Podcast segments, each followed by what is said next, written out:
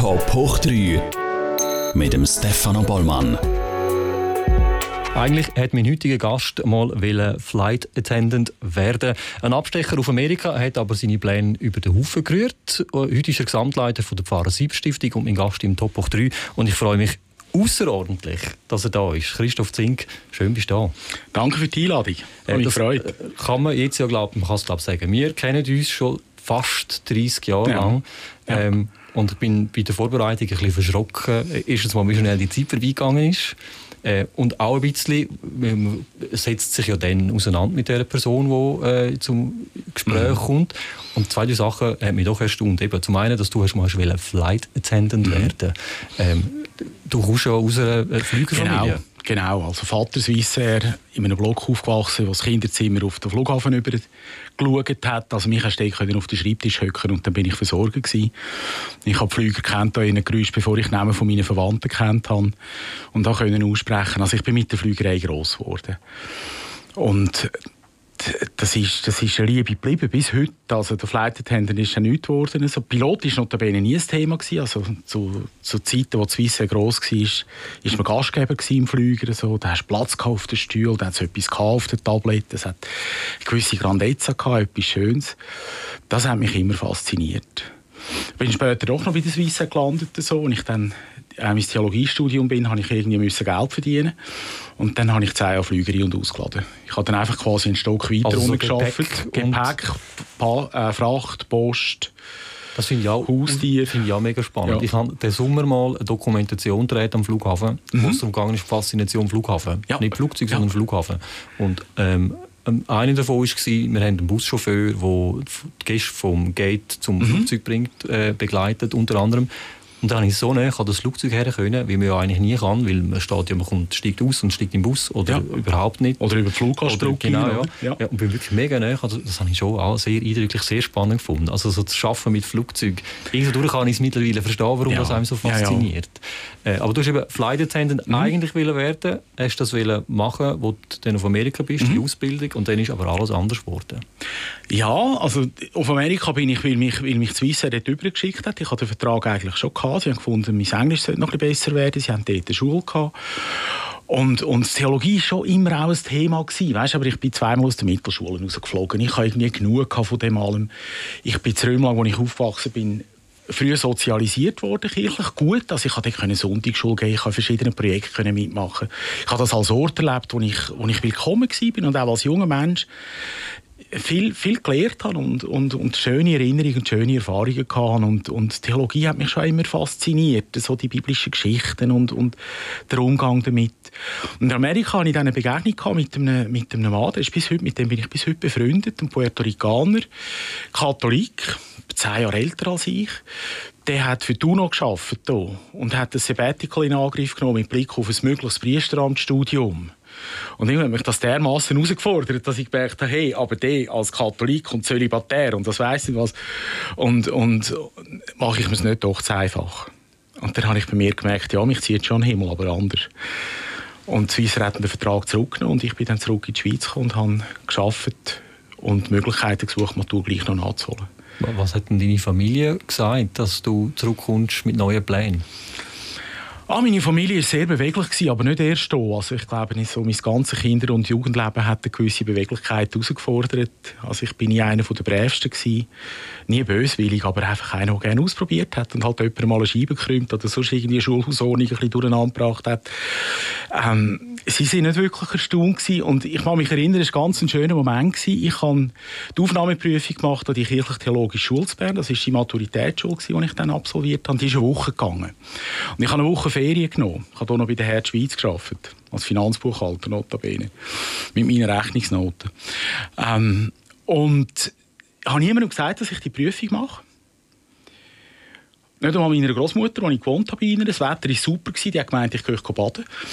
Und als ich die Prüfung dann bestehe, ich habe gedacht, wenn ich sie nicht bestehe, dann, dann, gibt's keine, dann muss ich es niemandem erklären. Und wenn ich sie bestehe, dann sind die Fakten geschaffen, dann schauen wir weiter.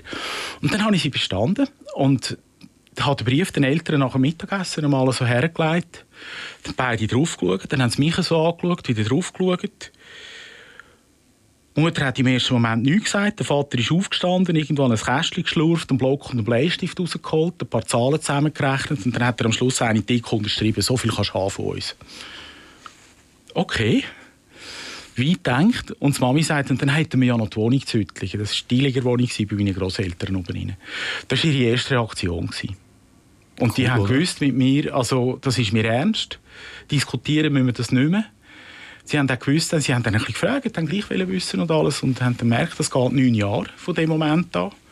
Oder? Also mit, mit der Matur, mit dem Propedeutikum, mit dem Staatsexamen, wie das alles hier noch geheißen hat, und dem Lernvikariat, das noch mal ein Jahr war. Aber das war akzeptiert. Gewesen. Und zwei Tage später ist mein Vater gekommen und hat gesagt, du, ich kenne den Falti Foser gut, das ist der Dispatcher da von der Emper. Oder? Soll ich dem mal deine Telefonnummer geben oder einen Funk geben? Eine Woche später habe ich den Job gehabt. Also es ist, sie haben mich extrem unterstützt. Also bei dir war es aber auch immer schon so gewesen, in dem Fall, es hat sich immer irgendwo irgendetwas ergeben. Ja. Ohne gross ja. zu planen, oder? Ja, lang planen war nie mein Ding. Gewesen.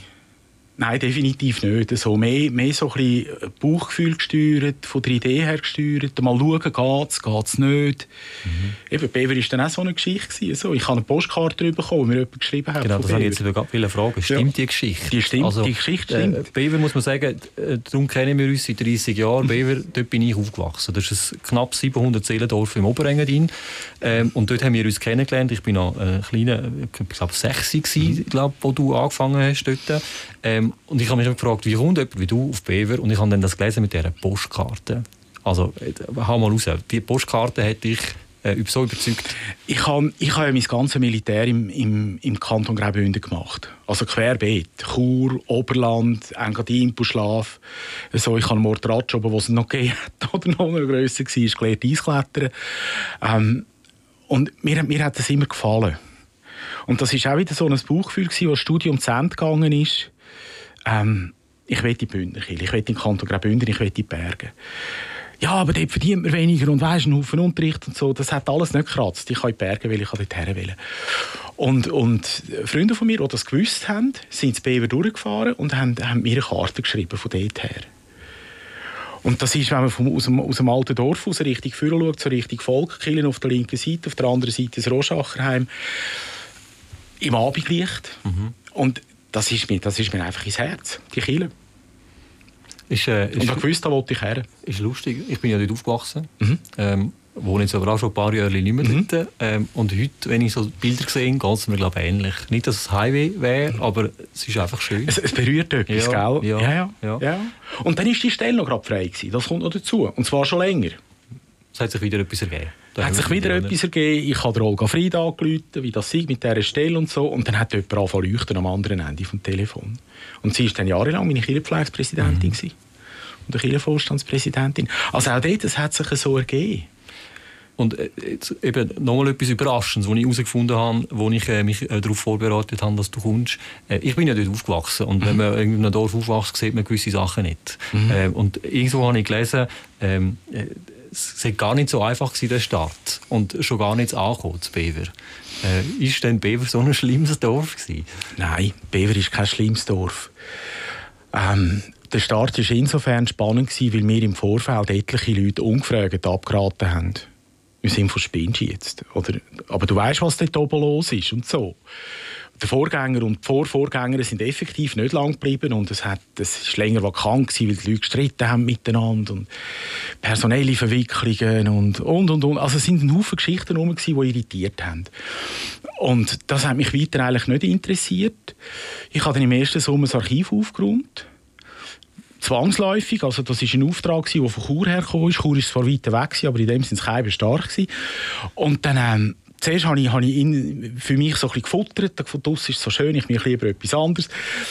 Und im Nachhinein muss ich sagen, es ist das Beste, was mir passieren konnte. Weil in dem Archiv, in die, die, die Kirchengemeindearchive, wenn sie mal aufgeräumt sind, und das ist nachher aufgeräumt gewesen, ähm, da kann man ganz, ganz viel lernen über Dörfer, über ihre Geschichten. Gerade weil es so kleinräumig ist, die Familie zum Teil über Jahrhunderte auf irgendeine Geissart verbandelt miteinander. Also auch die, die Aus- und Einwanderergeschichten, das ist man, man, kriegt einfach die ganze Bewegung, die ganze demografische Bewegung mit. Und ich habe dort etliche Geschichten entdeckt, wo ich gemerkt habe, aha, ist das ist es. ist halt ein reiches Bauerndorf früher, oder? Ja, und da ja. sind grosse Familien äh, Zwisten auf, ja, aufblüht, ja, ja. über Jahrzehnte, über. Generationen hinweg. Und dann hat es Verschiebungen gegeben mit den Aus- und den Wiedereinwanderern. So. Dann hat es mit den Dorfbränden auch immer wieder, hat da mal einer eine Quelle genommen und dort mal einer einen Grundstein versetzt und gemeint, das merke ich dann niemand. Es, hat, es, es ist eine Summe gewesen, ja. Und es war ein Reichtum, der dann irgendwann auch in, in Frage gestellt worden ist. So. Also, Bever, als ich auf Bever gekommen bin, hat es reiche Häuser gehabt und einzelne Familien, die nach wie vor sehr reich sind, aber auch andere, die wirklich haben müssen kämpfen mhm. oder? Und dann ist politisch ein Graben durchgegangen. Also Bever war im Beruf gestanden, ein rotes Dorf zu sein. Als ich gekommen bin, hat es einen roten Gemeindepräsident gehabt. Dem hat man vorgeworfen, er von den Finanzen keine Ahnung. Oder? Nach ihm ist ein blauer Gemeindepräsident gekommen, also quasi frei, freier Gesinnung, aber parteilos, der Finanzen sehr viel Ahnung hatte. Und Bever von der Finanzklasse 5 in Finanzklasse 2 aufgebracht hat. Also plötzlich ist das Wohlhabende wieder ein Stück weit sichtbar geworden. Und dann hat es natürlich auch wieder Leute das Gefühl gehabt, ja, und wo ist mein Teil von dem Kuchen? Oder? Also es ist permanente Diskussion mhm. gewesen, so über das Miteinander und über Teilhabe an, an einem Reichtum, wo das Dorf hat. Es ist wunderschön, es ist kulturell spannend, es liegt wunderschön. Es hat touristisches Potenzial, weil man jahrelang sorgfältig umgegangen ist mit den Zweitwohnungen. Ja. Also das Dorf hat wirklich Potenzial gehabt. Und es zeigt mir auch ein bisschen, dass, dass ein Pfarrer doch durchaus dann auch einen Einfluss haben in das Dorf, oder? Gerade wenn es so klein ist. Also ich würde jetzt mal behaupten, du hast in diesem Dorf viel Einfluss gehabt, guten Einfluss gehabt. Ja, aber das hat ganz viel mit euch und mit den Kindern zu tun gehabt. Das mag jetzt vielleicht erstaunen. Also natürlich, etwa am dritten Abend, als ich ins Strells gekommen bin, etwas trinken, hat es geheißen, ah, der Unterländer. Oder? Und dann müssen wir sagen, hey, easy, ihr habt mich gewählt. Mhm. Sonst wäre ich nicht da. Also ich habe hier oben weder eine Wohnung gekauft, noch Land, noch sonst irgendetwas.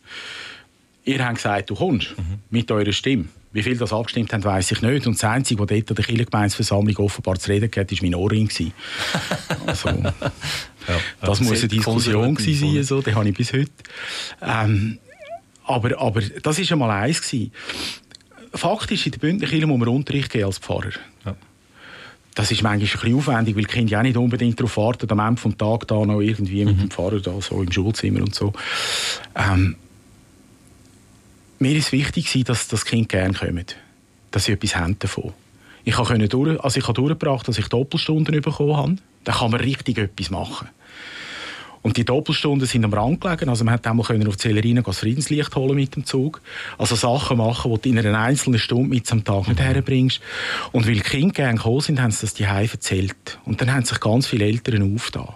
Und darum sind all die Projekte, die nachher gekommen sind und all die Initiativen, das sind ja die Kinderwochen oder in der Vorweihnachtszeit damit die Zusammenarbeit mit dem Hexest Jugoslawienkrieg gekommen. Wir haben Öfen finanziert für Ostslawonien, wir haben Holz finanziert für dort oben und und und. Also da ist jeden Samstag sind Leute aus dem Dorf, aus der Gemeinde vor, vor dem Volk gestanden und haben Moroni braten oder Kürbissuppe gemacht oder irgend so etwas. Also Mobili Mobilisierung vom Dorf, haben wir so, die hat mit den Kindern angefangen, die heimgekommen sind und positiv erzählt haben und, und durch das irgendwie wie Türen aufgemacht haben für Eltern und die nächsten Generationen. Also das ist ganz, ganz wichtig, die Rolle, die ihr gespielt habt. Wenn ich das beurteilen darf, ähm, bevor wir nachher weitergehen und äh, uns äh, über die Pfarrer Sieberstiftung unterhalten. Ich finde, du gehörst zu den wahrscheinlich besten Pfarrern, die ich kennengelernt habe. Weil ich habe als Kind äh, und jetzt gerade wieder beim Aufarbeiten äh, ganz viel Déjà-vus und ganz viele schöne Erinnerungen wo ich, mir wo ich auch merke, dass das sehr viele in meinem Umfeld, von den Nachbardörfern, mhm. nicht hatten. Mhm. Also die, das gewisse Erlebnis, du hast gesagt, die Kinderwoche, die wir gemacht haben in der Sommerferien, äh, Musicals, die wir zusammen haben dürfen mhm. machen, wir haben äh, Arche Noah gebaut, wir haben Zirkus gespielt, wir haben äh, äh, wir zwei mhm. äh, haben sogar miteinander eine CD aufgenommen. Ja. ja. ja wir zwei musikalische sind einmal im Tonstudio gewesen, haben so eine Art Gospelchor gehabt also ich merke, wenn ich zurückerinnere, oder, jetzt auch die, die uns zuhören, merken, da hat man doch einiges, äh, äh, einiges erlebt. Und Danke. das finde ich immer mhm. eine schöne Erinnerung. Ähm, du hast das zehn Jahre gemacht in mhm. diesem kleinen Dorf Bever. Irgendwann hast du aber gleich gemerkt, jetzt muss ich weitergehen. Ja, es sind, es sind jetzt zwei Sachen gewesen. Einerseits sind, sind, sind unsere Kinder, also unsere Kinder sind alle in, im Engadin auf die Welt gekommen. Die sind an einem Punkt, wo wir uns müssen entscheiden Also wenn wir etwas verändern, dann jetzt, so von wegen Schulen und auch kulturelles Umfeld. Also unser Ältester ist noch romanisch im Kindergarten. Der zweite ist gerade an der Schwelle gestanden und die jüngste, deren ist es eigentlich egal gewesen, um wir herziehen. Hauptsache sie ist dabei. So, die ist noch nicht in der Schule gewesen. Das war so das eine gewesen. Und das andere, also wir uns einfach grundsätzlich müssen überlegen, wenn wir bleiben, dann bleiben wir lang. Oder? Weil ich will nicht Kind dann nach ein paar Jahren wieder aus dem Umfeld rausreißen. Also wenn ist es, wie der angesagt, die Sollbruchstelle quasi, wo man müssen sagen, entweder wir machen es oder wir machen es nicht. Und dann hat, hat die Mutter von, von, von meinen Kindern hat eine, eine längere Weiterbildung machen und wir haben dann gemerkt, dass das Modell, wir haben jetzt das Pfarramt ja ein Stück weit teilt, ähm, dass wir das Modell so nicht mehr weiterziehen können. Und dann habe ich gefunden, okay, also wenn ich dann wieder der bin, wo, wo Brötchen allein heimbringt über die nächste Zeit, dann möchte ich eigentlich in die Diakonie. Also die Arbeit, die wir zu Bever im Kleinen angefangen haben, mit diesen vielen schönen Projekten, die würde ich gerne weiterführen. Ich hätte gerne mehr Zeit für das und ich will in die Stadt. Und in dieser Zeit, ist auch wieder so, hat sich so ergeben, ausgerechnet dann Zürcher Stadtmission einen neuen Leiter gesucht. Ich habe mich beworben, dann haben die mich eingeladen und gefunden, ja, aber Sie aus den Bergen und uh, und Zeugs und Sachen. Ähm, geht denn das? Oder? Also die haben mich angeschaut, als, als würde ich wahrscheinlich irgendwie, was weiß ich, mein Vermögen unter einer Matratze hüten. Und, also ich habe keins, aber es wäre wahrscheinlich dort. Und dann... Ähm, aber ich müsste sagen, ihr, ihr müsst eure Perspektiven ändern. St. Gaudin ist wie eine grosse Stadt. Im Grünen und in den Bergen. Aber zwischen Weihnachten und Ostern haben wir zwischen zu zum Maloja zwischen 150 und 200'000 Leute. Und die haben urbane Ansprüche. Die wollen Bankomaten, die wollen unterhalten werden, die wollen Verkehrsmittel. Die wollen auch mal können über die Schnür hauen, die wollen hochstehende Kultur. Oder? Die haben Ansprüche. Die haben Ansprüche. Und das Tal erfüllt die. Also die Menschen, die das ganze Jahr hier oben wohnen, die führen wie zwei Leben. Die führen eins außerhalb der Saison, wo relativ beschaulich ist, Maiferien mit den braunen Krokus, die aus dem Boden kommen. Und die sind aber voll auf der urbanen Schiene im Moment, wo dann Touristen da sind und wo Gäste da sind. Also den Unterschied Stadt-Land müssen wir nicht machen. Und umgekehrt gesagt, also Zürich ist zwar, hat zwar 400'000 Einwohner ähm, und gilt als grösste, ist die grösste Stadt in der Schweiz, aber Zürich hat auch durchaus dörfliche Anteile mit starken Quartieren, in sich geschlossenen Quartieren. Ich bin sicher, das geht. Das, das wäre wieder. Oder? Ja, so klein, oder? Ja, man muss einfach manchmal Perspektiven ein bisschen verändern. Ja. Oder? Und Nur noch schnell zu der Stadtmission. Ich mag mich nicht, weiß nicht, ob du dich magst erinnern. Wir sind dich auch mal besuchen. Mhm. Äh, und in deinem Büro, auf der anderen Seite von deinem Büro, über die Straße, war das Rotlichtmilieu. Mhm. Und äh, ich mag mich erinnern, du hast, ich weiß nicht mehr genau, was du gesagt hast dort, aber du hast, hast das irgendwie noch geschätzt den Kontrast können zu haben oder so näher, keine Ahnung. Es war ein Teil von der Stadt, oder? Mhm. Und es sind Leute, also für mich ist Rotlicht immer ein Ort, wo Frauen arbeiten, also Sexarbeit ist Erwerbsarbeit. Sie sind schlecht geschützt, also ich bin heute noch bei den Initiativen dabei, wo es darum geht, gerade auch jetzt in Corona, die Rechte von diesen Frauen eben als Arbeiterinnen zu schützen und ernst zu nehmen. So, und, und es hat, es hat schöne Beziehungen gegeben. Die sind am Kaffee jassen in ihren Pausen über die Straße rein. Und ich habe unseren Hauswart jemanden mal müssen rausholen dort Wenn ihr jemandem geholfen hat, das Bett zusammenschrauben und gefunden, hey, ähm, komm bitte zu uns. Was ich später herausgefunden habe, ist, dass, dass ähm, das Rotlicht ist das eine war. Spannend, da sind die vielen Coiffeursalons drin. Gewesen. Dort bin ich noch ein bisschen blauäugiger. Gewesen. Ich habe irgendwann begriffen, dass sie nicht vom Haarschneiden leben. ich habe mich lange über, hab lange überlegt, warum um Himmels Willen hat es das um einen Coiffeur? Wie haben die es ausgekommen? Ja. Nicht mit Haarschneiden. Ja. Aber mit schönen Kasseneinträgen, ja. wo wir jedem Steuerberater können zeigen und jeder Revisionsstelle. Ja. ja. man lernt nie aus, oder? Man lernt nie aus. Ja. Heute ja. bist du Gesamtleiter von der Pfarrer Sieber Stiftung. Äh, Pfarrer Sieber ist äh, ganz, ganz vielen ein Begriff. Aber was macht die Pfarrer Sieber Stiftung? Wenn du kurz könntest, könntest erklären, wo sind ihr tätig und was machen ihr? Wir sind eigentlich ein grosser Nischenplayer.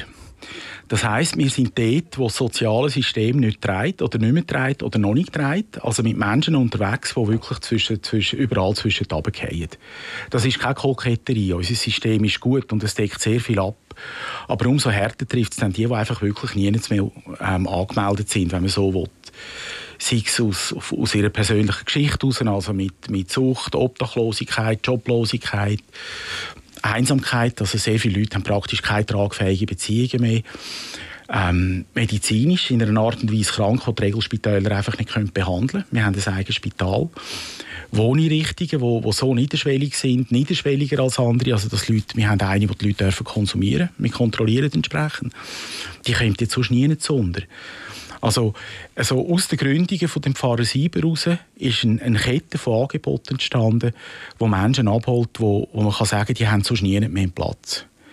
Und wir können das machen, weil wir Spender haben. Also das ist nie mehr kostendeckend. Das ist mit dem Grund, warum dass es eben, es sind kleine Menschengruppen, also kommt man nie jetzt wirklich auf den Break-Even, also muss man das können mitfinanzieren.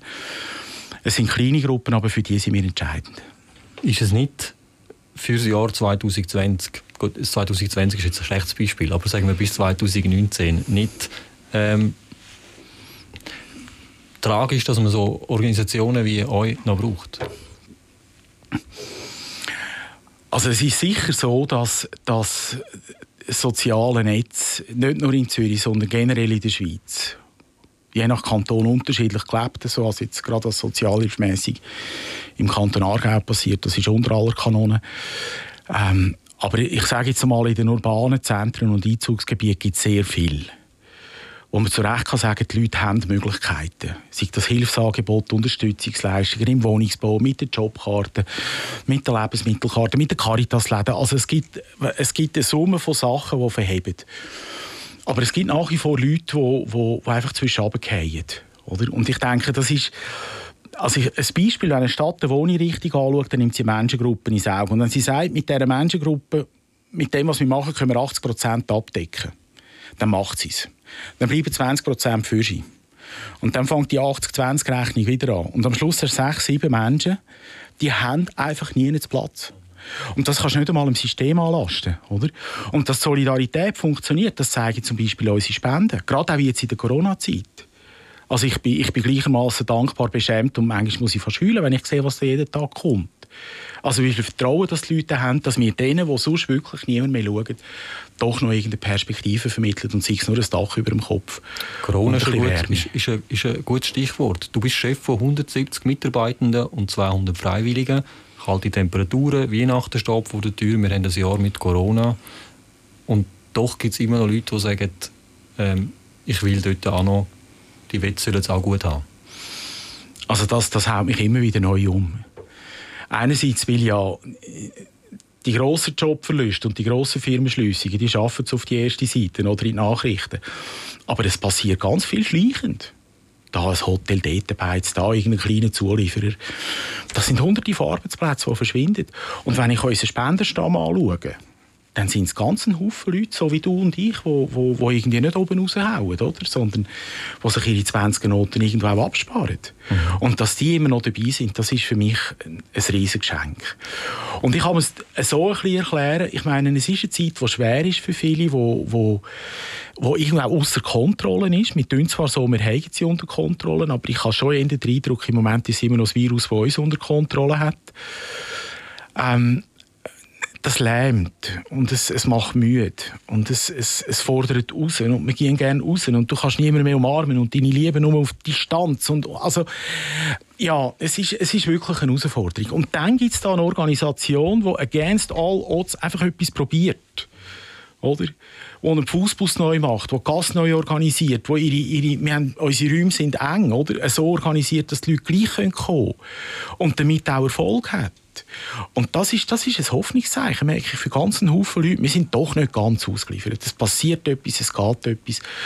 Und nur schon, weil es für das eigene Befinden so ein gut tut, gibt es den einen oder die andere, der dann wirklich halt wieder ein Nötchen überschiebt oder eine Einzahlung macht oder im Shop etwas einkauft. Oder mhm. Also die Solidarität die ist gross. Du bist ein Beispiel dafür, dass man eben auch im Kleinen kann Grosses bewirken kann. Es fängt im Kleinen an. 100, es fängt im Kleinen 100 an. Frankler gehen auch 100 Noten. Ganz genau. Ja ich sehe, wenn du äh, kannst von deiner Arbeit erzählen und was ihr macht, dass es Leuchten in den Augen da ist. Ähm, vielleicht nur noch zum Schluss, äh, wir nähern uns, nähern uns schon am Schluss von dieser Sendung. Was bedeutet dir dein Job? Viel. Dorothee Sölle, Theologin, die ich sehr, sehr schätze und verehre, ähm, hat einmal gesagt, glücklich ist der Mensch, der mit dem, was er macht, wie der Himmel und die Erde kann verbinden miteinander. Und ich, mir ist bewusst, dass das ein riesen Privileg ist, aber ich darf von mir sagen, dass es so ist. Ich würde das unterschreiben. Ich, mit, ich bin mit tollen Menschen unterwegs. Also ich habe ganz wunderbare Teams, hochmotivierte Mitarbeitende mit vielen guten Ideen, mit einem riesen Herz, die professionell sind, also fachlich wirklich gut sind. Wir haben das Vertrauen von Spenderinnen und Spender. Wir erleben es bei allen Schwierigkeiten immer wieder, dass es dem einen oder anderen dann doch ein bisschen besser geht, dass er dabei bleibt, dass er seinerseits anfängt zu arbeiten. So. das sind alles so verbindende Momente zwischen Himmel und Erde. Und, und für das bin ich unendlich dankbar. Wenn du jetzt auf Weihnachten her noch einen Wunsch frei hättest, was wäre das? Ein grosser Weihnachtsbaum vor dem Fußbus. Dann hoffen wir, dass die Leute, die zuhören, dass wir das irgendwie herkriegen. Einen schönen Weihnachtsbaum vor dem Fußbus. Das würde mich sehr freuen, ja. Christoph ja. Zink, ein Mann mit dem Herz am richtigen Fleck. Und ich habe mich wirklich, wie anfangs gesagt, sehr gefreut, dass du äh, heute mein Gast warst im Top 3. Schön bist du da gewesen. Danke für die Einladung. Zeit. Wenn wir uns nicht mehr sehen, einen guten Rutsch. Das wünsche ich dir und deinem Team auch. Danke, viel, viel mal. Danke. Das wäre es gewesen. Auch äh, von unserer Seite, zumindest für die Woche. Nächste Woche gibt es eine neue Folge. Und wenn ihr nicht genug habt von uns, dann geht auf toponline.ch slash top3. Dort gibt es alle Folgen zum Nachschauen, zum Nachlesen oder äh, hören irgendwo einen Podcast für unterwegs. Es lohnt sich auf jeden Fall. Habt Sorge und bleibt gesund.